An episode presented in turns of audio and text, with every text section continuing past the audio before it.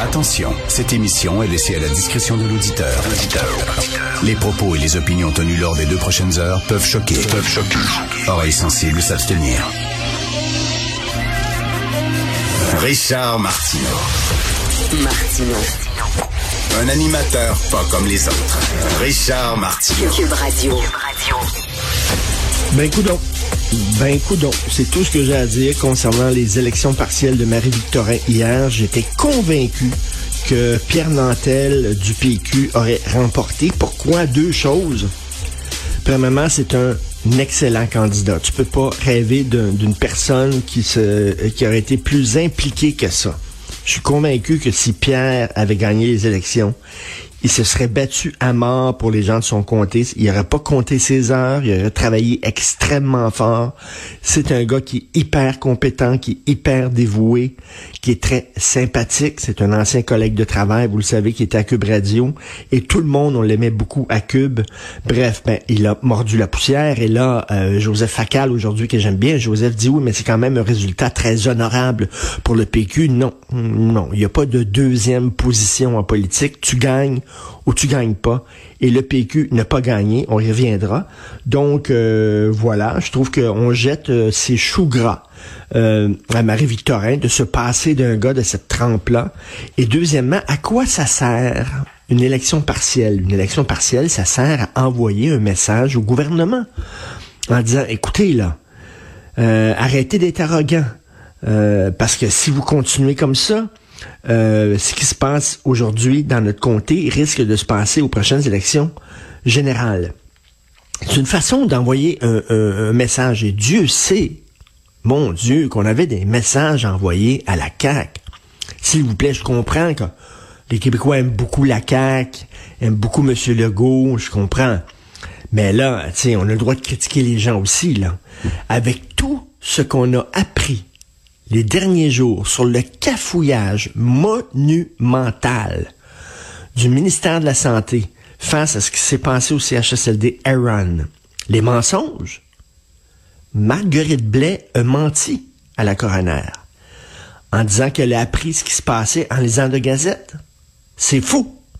Dix jours avant la publication de la Gazette, elle avait été informée.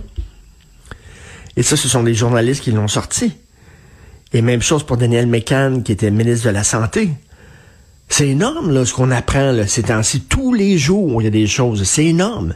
Il me semble que ne serait-ce que pour ça, il y aurait un message envoyé au gouvernement en disant, oups, on n'aime pas ça, ce qu'on a appris. Puis on vous rappelle, on vous ramène à l'ordre, on vous rappelle à l'ordre. Tu tapes sur le museau, tu tapes ses doigts. Fais attention. Fais pipi sa gazette, sinon on va être fâché. C'est ça, des élections partielles regardez ce qui s'est passé ces temps-ci. Hein. Le cafouillage concernant le tramway à Québec, le tcha-tcha-tcha du troisième lien, on avance, on recule. Euh, Monsieur Fitzgibbon qui emmène très, très large. Euh, les euh, experts qui s'entendent de plus en plus pour dire il faut appliquer la loi 101 au cégep, mais le gouvernement, pour des raisons obscures qui s'y opposent, on met les affaires une après l'autre. Bon, la bureaucratie qui ne cesse d'augmenter sous la euh, sous, le gouvernement de la CAQ. Pourtant, il l'avait prévu. Il va avoir moins de fonctionnaires. C'est faux, il y en a plus. Ne serait-ce que dans le ministère de la Santé, il y a six nouveaux sous-ministres qui ont été nommés dans l'ordre des quatre dernières années par la CAQ. On est rendu avec 16 sous-ministres de la Santé. Ça va à l'encontre de leurs promesses. Le manque de transparence, tout le monde le dit, tous les journalistes le disent, c'est un gouvernement qui manque énormément de transparence. Il y a plein de, petits, de petites affaires, de petites lumières rouges qui s'allument. On aurait pu dire à Marie-Victorin, on vous envoie un message.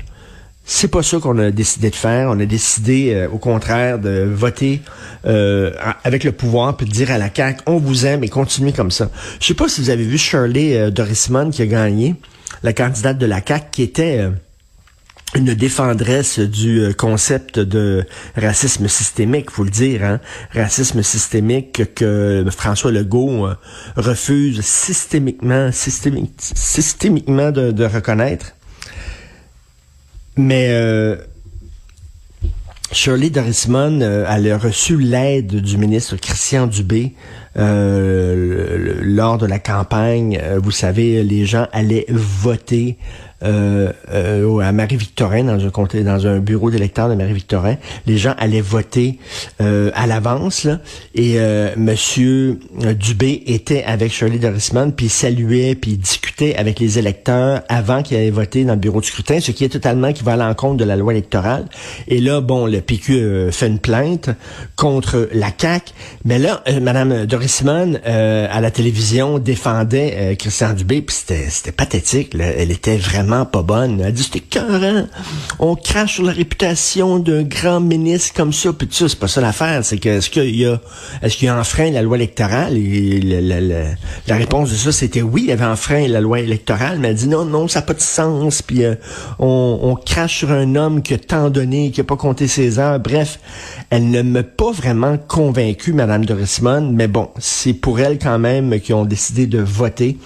Euh, dans le comté de Marie-Victorin et ce sont de, très, très, très mauvaises nouvelles pour le PQ parce que tu te dis, alors que toutes les conditions étaient favorables, ils avaient un super bon candidat. Euh, il y avait tout ce qu'on a appris ces temps-ci sur le CHSLD Aaron. Euh, et bon, le but était quasiment ouvert là.